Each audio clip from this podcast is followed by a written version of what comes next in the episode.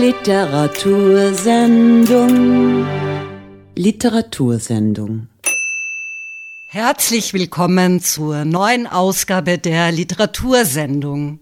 Wir freuen uns wirklich sehr, dass ihr auch heute wieder mit dabei seid bei unserer Sendung Nummer 41. Heute haben wir eine ganz besondere Sendung. Wir haben uns hier im fröhlichen Wohnzimmer versammelt und es wird das gesamte Sendungsteam Fritz Withalm, Ilse Kilic, Andreas Pavlik und ich, Eva Schörkhuber, Texte lesen.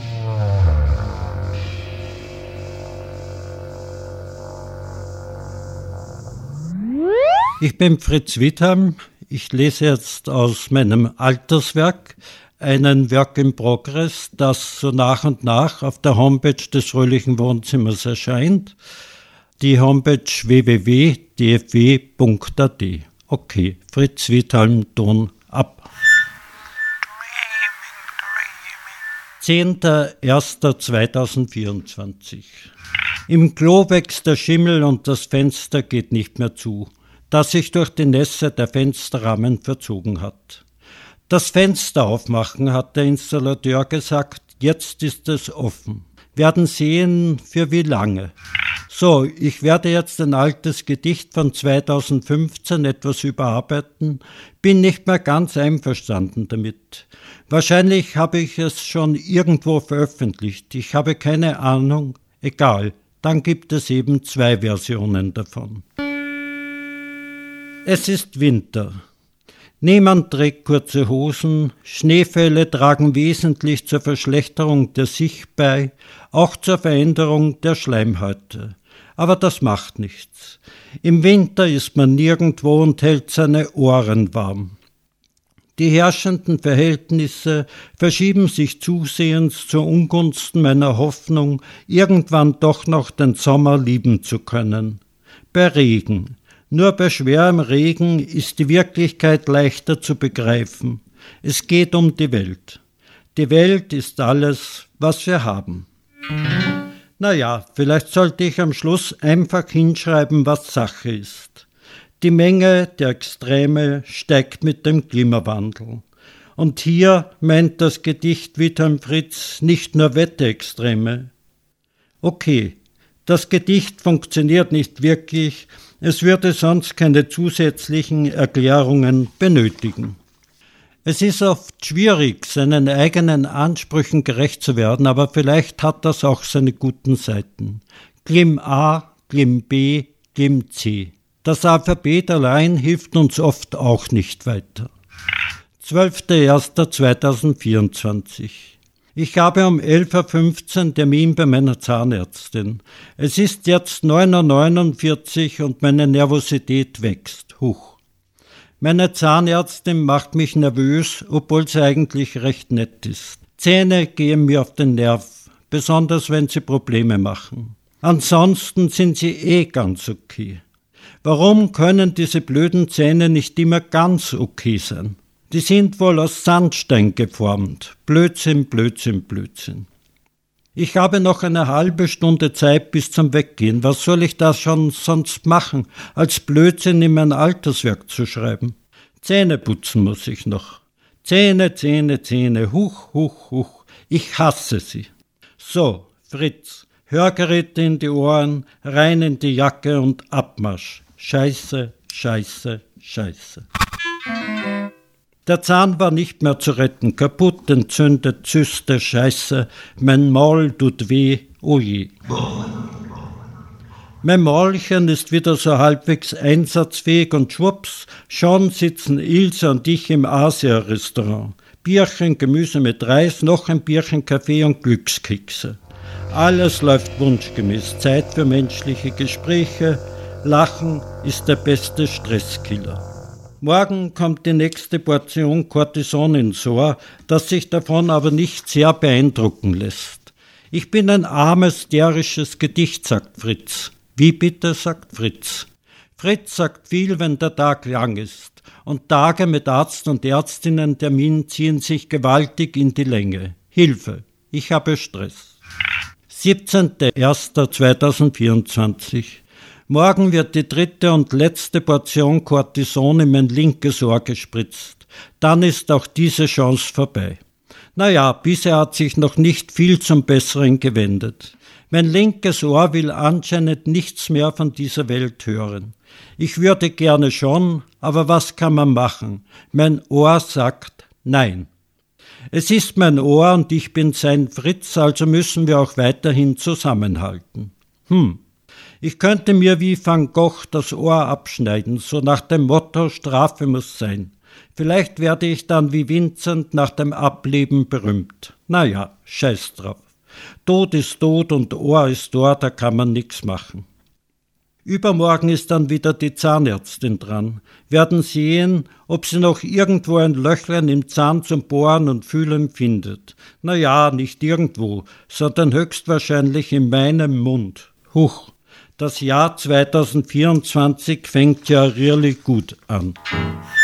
Als Jugendlicher wollte ich mal Boxerin werden. Ich behaupte oft, ich wollte es wegen Arthur Greven werden, aber Arthur Greven kannte ich damals noch gar nicht. Arthur Greven lernte ich erst 1991 durch das Buch Der Boxerpoet oder die Seele im 20. Jahrhundert so richtig kennen. Das Buch erschien bei Nautilus. Nein, als ich Boxerin werden wollte, kannte ich Arthur Greven noch nicht. Es fühlte sich nur im Nachhinein so an, als hätte Arthur bei dieser Idee eine wichtige Rolle gespielt. Wahrscheinlich wollte ich damals nur eine wehrhafte Klemmdieber werden. Boxerin wurde ich nie. Nach mehreren Trainingseinheiten gab mir der Trainer den Rat, es bleiben zu lassen, da meine Schlaghemmung zu stark ausgeprägt sei. Ich konnte nicht mal den Sandsack so richtig fest in die Seite boxen. Meine Beinarbeit ist gut, sagte der Trainer, meine Deckung ist hervorragend, sagte der Trainer, auch mein Reaktionsvermögen sei gut ausgeprägt, sagte der Trainer, aber man kann seinen Gegner nicht K.O. streicheln, sagte der Trainer. Es war nicht leicht, im Burgstall an der Erlauf ein Fritz zu sein, aber ich hatte drei kräftige Brüder. Gestern waren Ilse und ich auf einer Demo wegen einer Abschiebung und überhaupt gegen die Asylpolitik unserer Regierung und gegen die immer weiter nach rechts rückende sogenannte österreichische Volkspartei, die dadurch nur den Weg für den möchtegern Volkskanzler Kickel ebnet. Es waren nicht gerade viele Menschen auf der Demo, vielleicht hundert, aber eher weniger. Huch, es ist eigentlich alles zum Verzweifeln. Aber nein, ich bin kein Fritz von Traurigkeit. Wie bitter sagt das schöne Gedicht Wilhelm Fritz.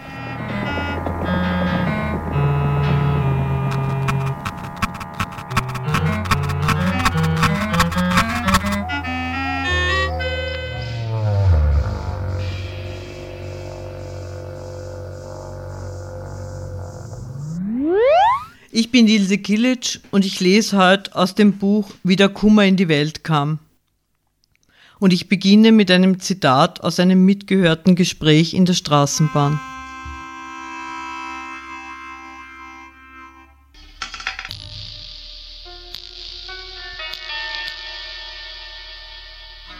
Frage eines Kindes, warum tut das Leben weh? Antwort der erwachsenen Begleitperson, das kommt vom Warum-Fragen. Mitgehörtes Gespräch in einer Straßenbahn. Kummer als Schicksal, Naturbetrachtungen und Fundstücke. Die Nahrungsaufnahme der Hydra dauert eineinhalb Stunden. Diese eineinhalb Stunden sind von der Seite der Hydra aus betrachtet eineinhalb Stunden des Glücks. Vielleicht ist der Begriff Glück etwas zu hoch gegriffen, doch ist er mit Sicherheit für die Hydra zutreffender als für ihre Nahrung, den Zyklopen. Für jenen Zyklopen wiederum ist der Ausdruck Kummer schwach. Es ist wohl mehr als Kummer, Nahrung eines anderen Lebewesens zu sein, wenngleich dies durchaus normal ist. Mehr als Kummer bedeutet es auch, zu wissen, dass im eigenen Wesen und dessen Beschaffenheit zwingend vorgesehen ist, Nahrung zu werden. Und das Ende der Nahrungskette? Die Antwort, es gibt keines. Nicht ohne Grund sind jene einzelligen Organismen, von denen es heißt, dass sie auf der untersten Stufe des organischen Lebens stünden, trotz ihrer Winzigkeit gefürchtet. Sie sind es, die in vielen Fällen Krankheiten übertragen. Sie sind es, die für Bakterien eine Heimstatt bilden. Sie sind es, die sich von etwas ernähren, das Moleküle von uns selbst enthält. Genau genommen könnte man sagen, dass die ganze Welt viele Moleküle enthält, die bereits Bestandteil eines Menschen, eines Tieres oder einer Pflanze waren. Naja, Kohlenstoff, Sauerstoff, Wasserstoff. Ebenso faszinierend wie die Einzeller, aber keineswegs winzig, sind die so furchterregenden Würmer. Fürchten wir sie deswegen, weil wir wissen, dass sie uns mit tatkräftigster Unterstützung anderer Lebewesen, wie zum Beispiel Insektenlarven, aufessen werden? Letztere, nämlich die Insektenlarven, haben zwar auf den ersten Blick eine gewisse Ähnlichkeit mit Würmern, sind aber klar unterschieden. Ob diese Gruppen von Lebewesen fähig sind, Kummer zu empfinden, wissen wir nicht. Gewiss ist, dass sie auf Sonneneinstrahlung, Wasserverschmutzung und Temperaturveränderung reagieren. Kann es tröstlich sein zu wissen, dass die Kohlenstoff- und Wasserstoffverbindungen, die uns ausmachen, in anderen Lebensformen Verwendung finden werden, wenn wir ihrer nicht mehr bedürfen? könnten wir Peter Kropotkins Schrift von der gegenseitigen Hilfe in der Tier- und Menschenwelt auch auf diese Weise verstehen? Vielleicht. Jedenfalls aber ist wichtig, was Peter Kropotkin uns zuruft, nämlich der Kampf aller gegen alle ist nicht das einzige Naturgesetz. Und ich wage zu ergänzen, wir leben voneinander und miteinander.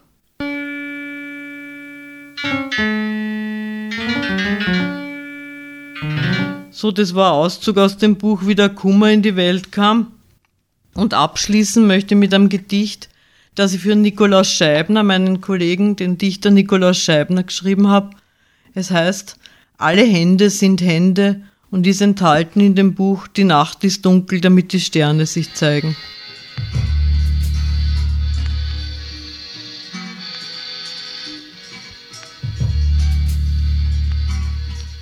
Alle Hände sind Hände für Nikolaus Scheibner. Winde werfen den Regen tropfenweise ans Fensterglas. Sie meinen wie immer nichts böse. Ach, hätten wir bloß den Blitz nicht gesehen, wie er drohend zischelnd aus Wolkenbrüchen, ach, hätten wir bloß. Da und dort zeigt eine Hand einen Weg, damit wir nicht irren. Wir kleben Etiketten auf Briefkuverts. Alles schief, sagt Fritz. Ja und nein. Nikolaus übt und lacht. Magdalena öffnet ein Fenster zum Wetter. Jopa nimmt einen Schluck vom heißen Kaffee. Wie geht das mit den Gedankenblitzen? Ach, hätten wir bloß ein Wiegenlied für den Wind, fang bloß nicht an, dann werde auch ich nicht mehr weinen. Bedauernd bedeutet nicht dauernd. Ach, hätten wir bloß etwas mehr oder weniger zeitlose Zeit.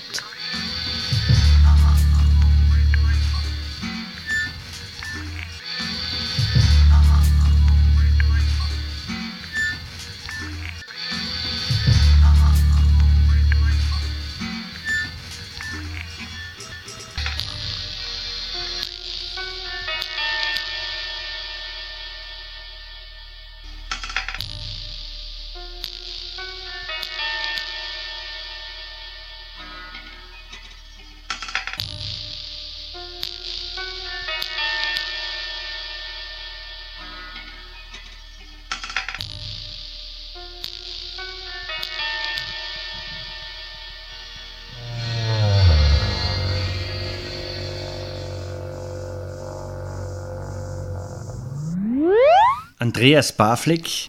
Ich lese vier Gedichte, die ich in der letzten Wohnzimmeranthologie veröffentlicht habe. Und zwar hat die den Titel Mich wundert, dass ich fröhlich bin.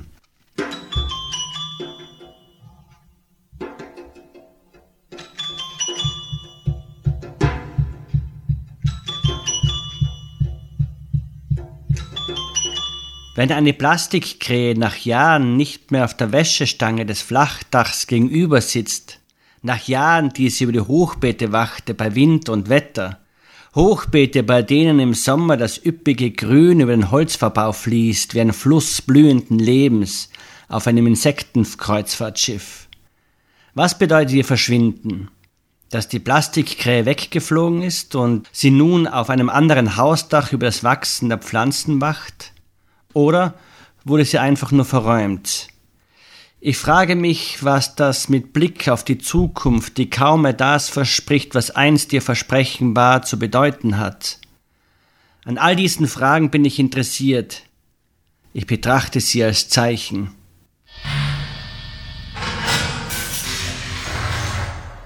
Gedichte verleihen der Sprache Poesie.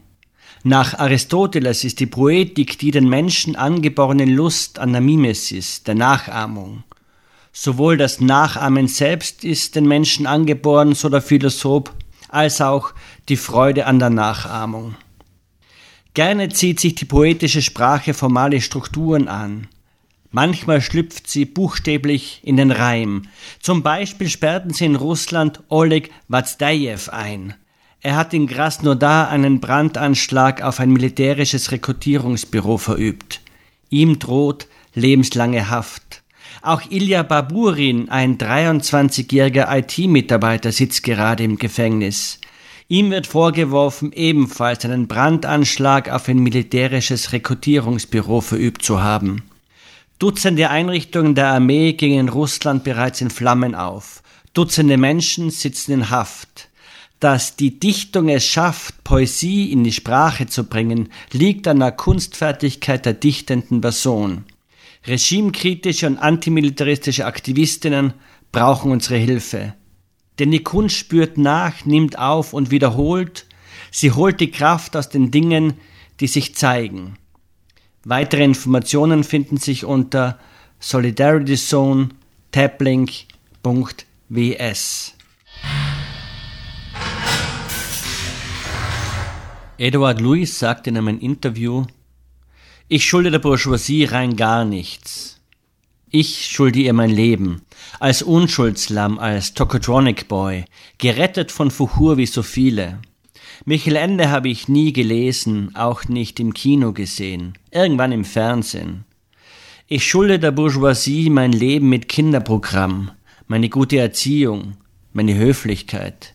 Ich schulde ihr meine Bildung, für meine Beschränktheit kann sie nichts, für meine Unbelehrbarkeit kann sie wirklich nichts.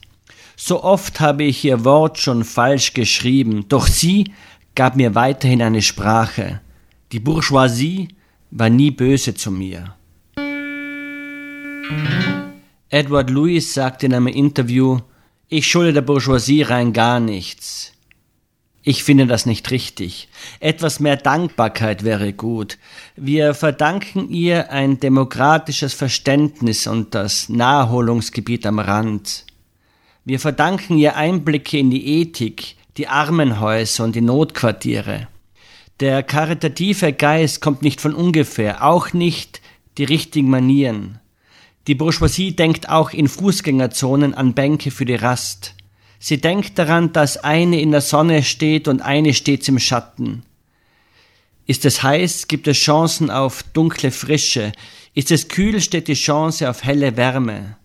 Die Bourgeoisie entspringt dem Prinzip der Chancengleichheit da sie ein Herz hat, das alles und alle umfasst. Es schlägt am rechten Fleck, auch für Tiere.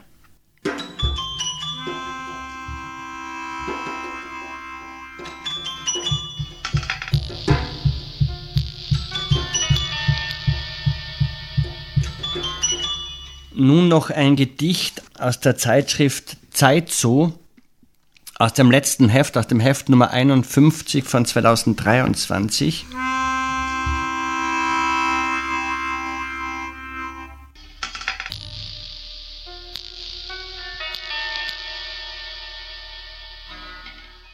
Ein neues Gedicht. Ich zeige dir mein neuestes Gedicht. Es gefällt mir, hast du gesagt. Es ist so lebendig und echt. Am Abend in der Bar lasse ich es Tini und Stefan lesen. Wenn ihr wollt, sage ich, könnt ihr es als Song verwenden. Tini liest es. Ihre Lippen bewegen sich stumm von Wort zu Wort. Der erste Teil gefällt mir, sagt sie. Aber hier, schau hier, hier verliert es an Schwung. Es wird matt. Nein, nein, nein, nein, es ist nicht matt, sage ich, sondern noch nicht ganz fertig. Hol eine Tube aus der Tasche, halte sie in die Höhe, dass alle, alle sie auch wirklich sehen und zwinkere Tini lässig zu. Dann drücke ich einen dicken Patzen Poesiebaste auf meinen Finger und verschmieren übers ganze Gedicht, bis es cremig wird und zu glänzen beginnt. Zufrieden blicke ich in die Runde, die sich um uns gebildet hat, halte das Gedicht gegen das Licht und blase es trocken. Jetzt ist es nicht nur ein Songtext, der richtig zieht, sage ich. Jetzt kann man dieses Gedicht an die Wand picken wie eine Postkarte aus Poetryland. Jetzt, jetzt ist es perfekt.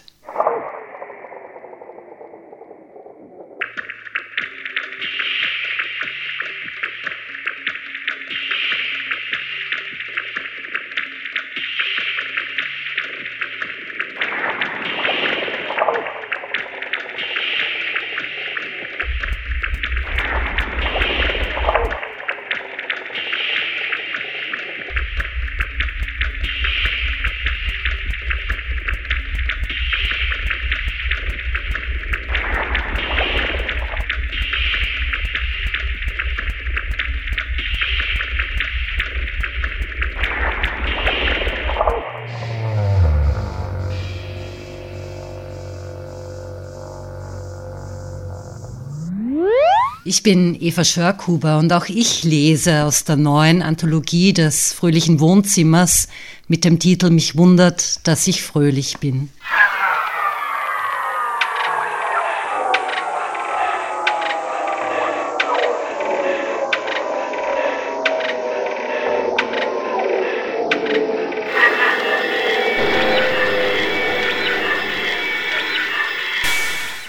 Haftungserklärung. Ich hänge an dieser Welt, auch wenn mich manchmal in allzu leisen, lauten Stunden das Gefühl beschleicht, ich wäre nicht von ihr.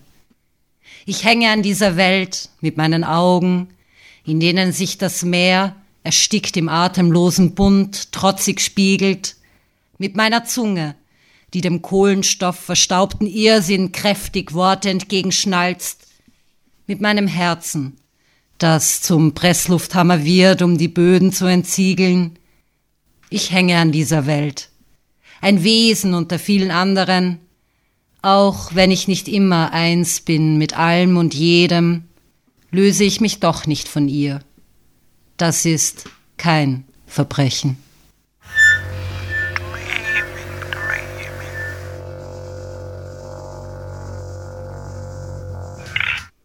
Lösungsmittel. Wenn ich etwas in Auflösung begreife, rutscht es mir durch die Finger und ich packe fester zu.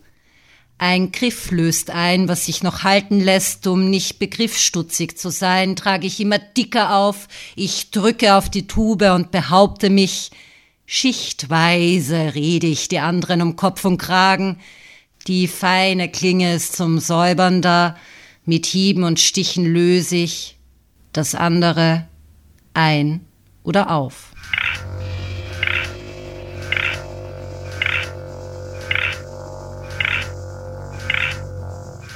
Über meinen Schatten. Über meinen Schatten springen möchte ich und nehme Anlauf.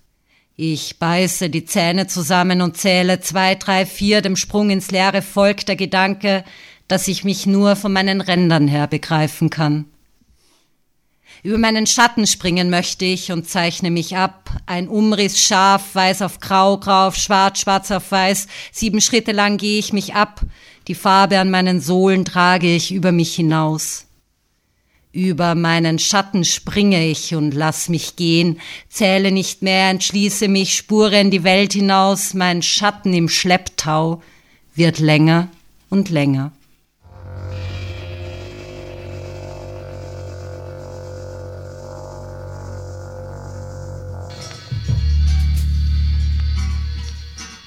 Unterlassungsklage. Ich hab nichts, ich bin nichts, ich kann nichts, aber sowas von nichts hab ich, nichts bin ich, nichts kann ich, von sowas aber kein Satz, kein Wort, kein Laut, in den Beinen, auf der Zunge, im Ohr. Am Ende laufe ich dem Ende zu, von Veränderung keine Rede.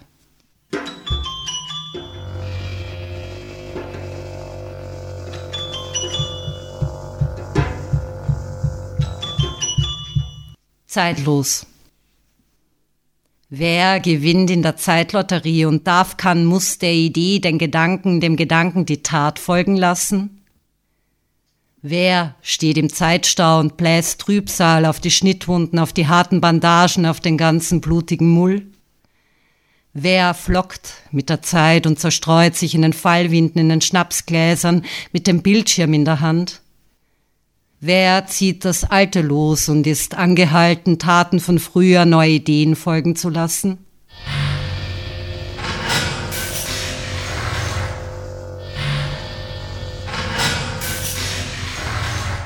Und zum Abschluss lese ich noch ein Gedicht, das ich für die letztjährige Veranstaltung Die GAF Lyrik im März geschrieben habe.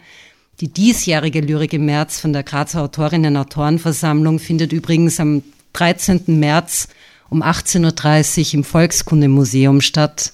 Kommt vorbei und hört euch äh, großartige Gedichte an. Ich lese eben mein Gedicht von letztem Jahr.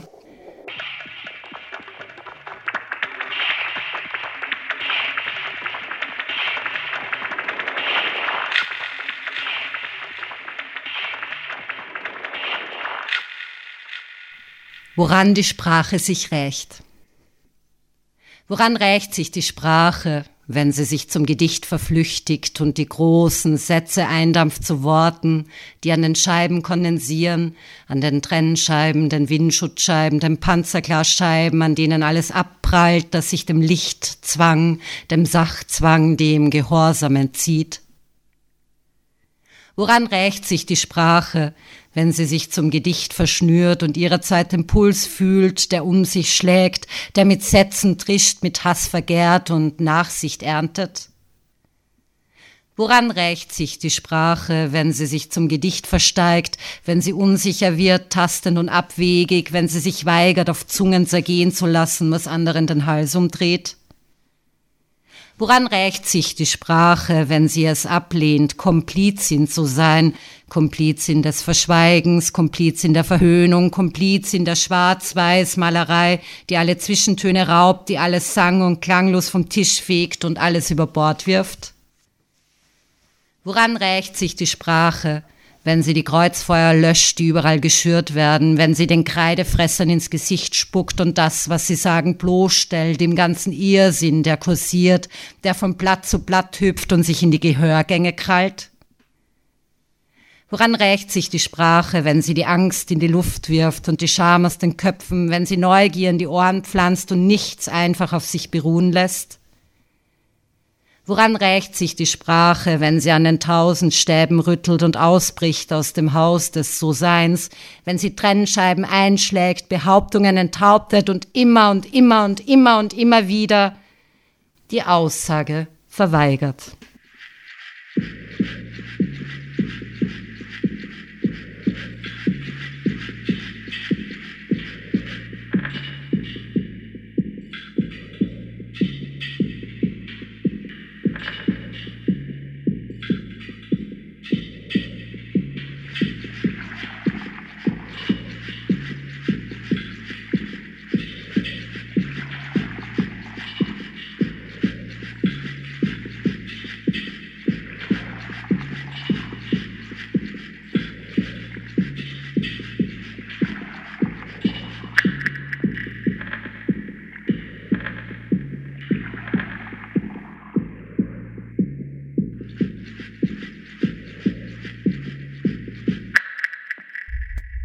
Ja, das war die Nummer 41 der Literatursendung, die PS politisch schreiben und das fröhliche Wohnzimmer einmal im Monat für euch gestalten. Diesmal eine Special-Sendung mit dem Sendungsteam selbst. Es haben gelesen Fritz Wittheim, Ilse Kilic, Andreas Pavlik und Eva Schörkuber, euer Sendungsteam. Wir freuen uns, dass ihr zugehört habt. Bis zum nächsten Mal. Ciao. Ciao. Ciao. Ciao, ciao.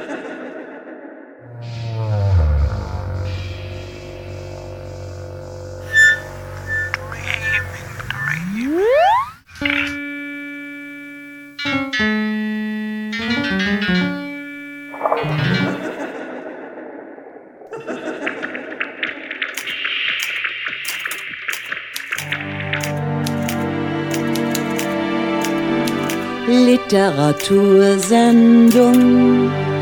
Literatursendung.